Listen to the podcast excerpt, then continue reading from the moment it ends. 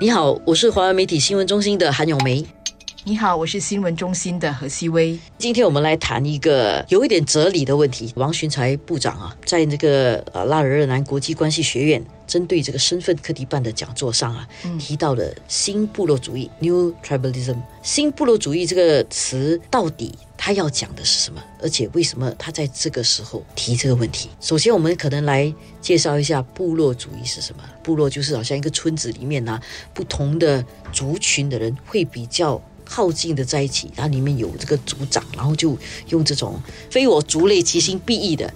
这样的一种排他性的方式组成的部落，而当然现代社会没有这样的部落了，因为这种部落听起来就是那种有点茹毛饮血啊，拿毛长弓啊，射箭这样吃东西。但是现在这个时代呢，大概这个部落主义它就更加复杂，内涵更加抽象，more sophisticated。所以在现代这个观念里面呢，就成为一种新部落主义。它基本上还是有部落主义的精神，但是它的形态不一样。它是怎么样去显现呢？就是可以是族群，可以是宗教，可以是你的一些利益的争取。就是 advocacy 这样的一些东西，可以是性别，各个方面都可以的。好玩的地方就是这样，我可以是现在是属于一个部落的，但是我的价值观其实是跟另外一个部落是一样的，所以它是一个跨的一个东西，所以它并不是一个人只有一个身份认同的这样的一个概念，所以这个整个冲击是相当大的。它其实它里面也有很多的个这个交汇。比如说，你看到两个都是印第安人，以前你知道两个一样的印第安人是同个部落的，但是现在你看到的两个长得一样的印第安人，他看起来是一个部落的，但是实际上，因为有很多新部落主义啊，比如说他可能因为他是 LGBT，他是属于 LGBT 那个部落的，他可能是残障，他可能就属于残障的那个部落的，他有很多很多不同的利益的交接，还有包括宗教，因为现在宗教也不是跟着你的部落了。以前很单纯嘛，很多东西都是一样，所以这些很复杂的现象就显得这个新部落主义更加强烈，因为大家有更多不同的自我认同。但是我自己觉得啊，说穿了，这个所谓部落主义或者任何群聚组在一起。最终的目的是一个利益，而我说的利益不只是金钱，更大的是你的 interest，你到底关注的什么？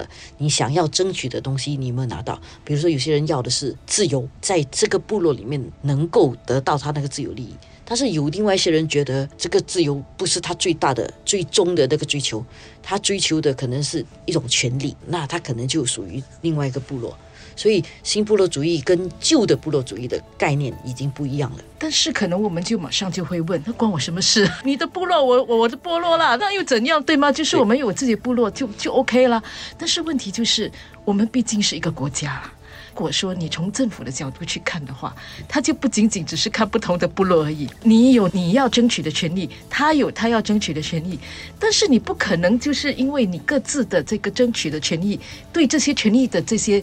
忠诚度哈，你就不管其他人了，因为到最后我们看到的是一个整体。然后为什么对我们来讲更重要呢？因为我们是个小国，都这么小了，然后 你红包桥部落、伊顺部落、一大半窑部落，那就糟糕了。那我们对外的时候怎么样？对外你完完全全不能够用一个整体去对外的话，那给人的感觉就非常的分化了。是，那这个小红点哦，变成就一盘散沙。是，然后一盘散沙的时候，其实在这个国际政治里面讲的是影响力。但是如果你自己的国家都不能够团结，尤其你这么小的国家，你自己内部不能团结，你的不同的部落认同不同的外国的不同的部落，然后你就变成你这个国家就很多个部落认同外国的部落，那你这个国家本身就不能够形成一种有力的力量来维护你这个国家国家这个部落的一个影响力。所以在世界越来越分化的时候，在此刻我们。国家的领导人要提这个东西，我觉得那个关键就是你必须要有一个新加坡的 identity，新加坡的这个认同感。然后我们这个认同感不能够建立在宗教上面，因为我们宗教多元化；不能够建立在种族上面，因为种族多元化。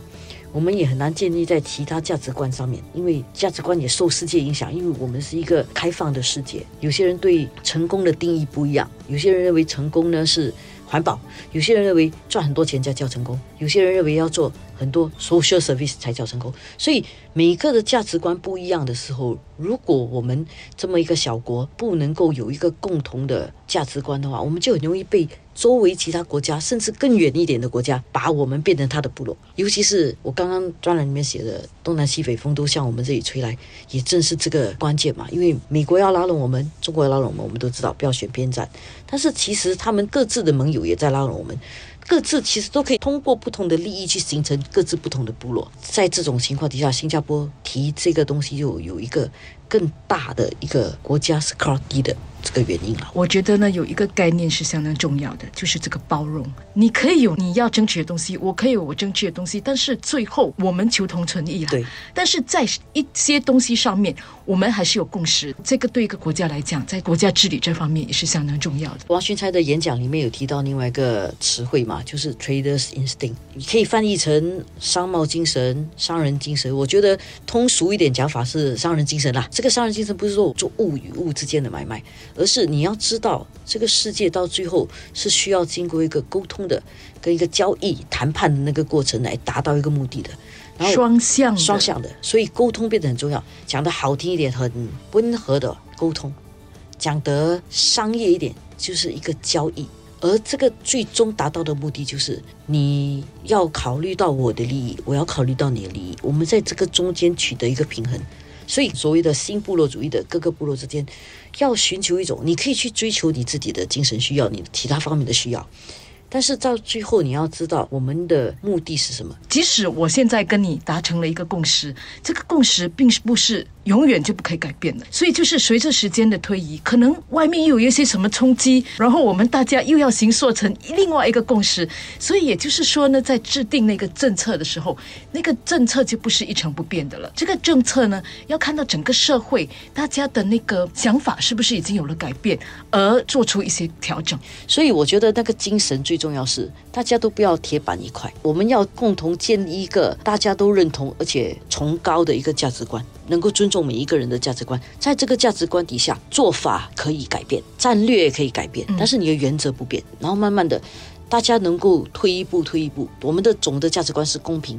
然后我们觉得这个社会现在的改变已经使到这个东西不公平了，大家就不要敌视对方、仇视对方，可以坐下一起谈，把这个东西弄得更公平。我觉得。